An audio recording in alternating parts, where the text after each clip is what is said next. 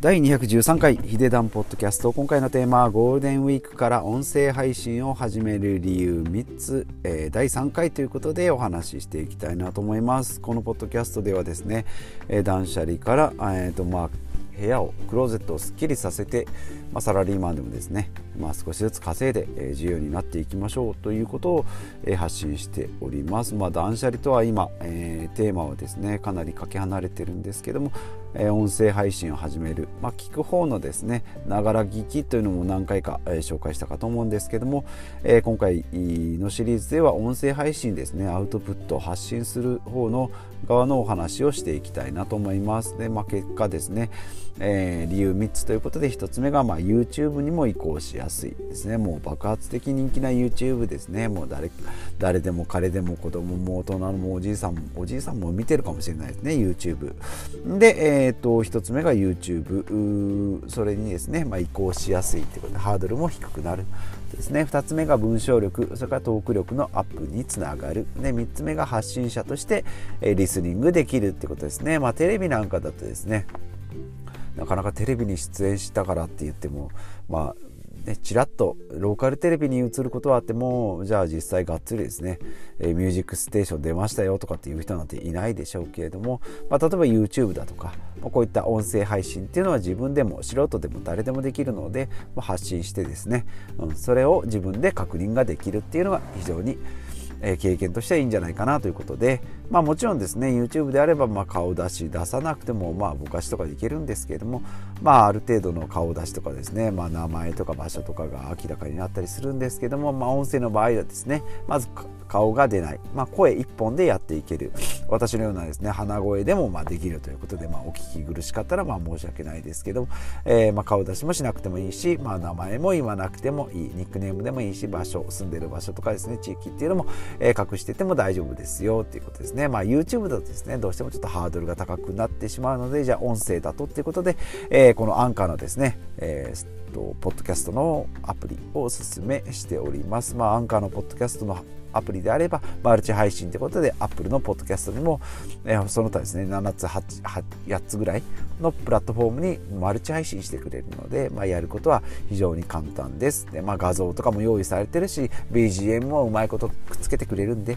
えー、やるにはおすすめですよってことですね。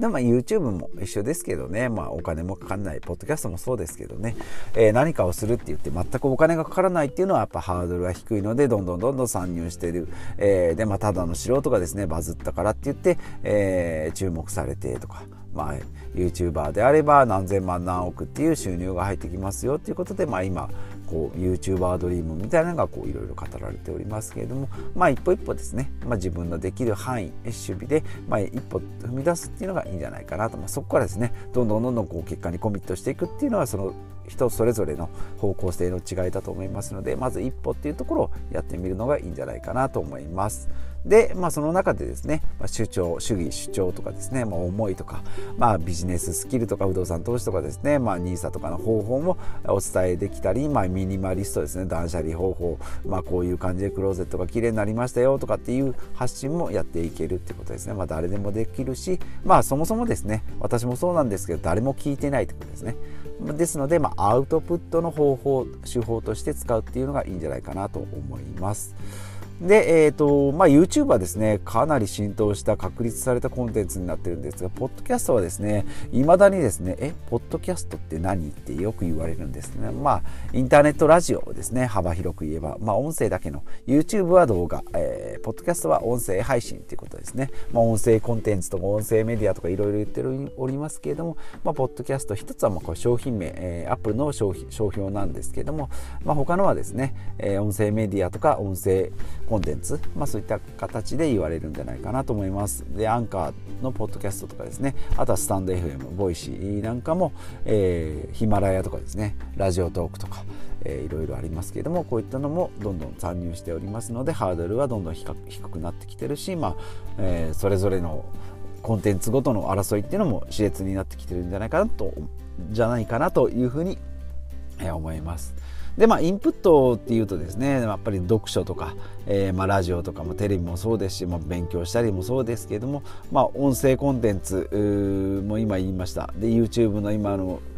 教育系もありますしね、まあ、こういったインプットのコンテンツっていうのはかなり、え、増えてきております。ただあのアウトプット大全ですね。私がよく言う樺沢志音先生のアウトプット大全に言うとインプットが3割アウトプットが7割この法則でいくと、まあ、アウトプットの7割多めでいってくださいよとインプットの倍以上ですね、えー、やってくださいよってことなのでじゃあアウトプットって何なのよっていうと、まあ、やっぱり行動したり実践したりするんですけどそれちょっとこうハードルが高くなってしまいますのでそうなってくると、まあ、書くとか話す人に話したりですねブログとか、まあ、ポッドキャストで話すっていうのもアウトプットになるので、まあ、このアウトプットにも、えー、一役買っているんじゃないかなというふうに思います。まあ、これが習慣になればですね、えー、本を読む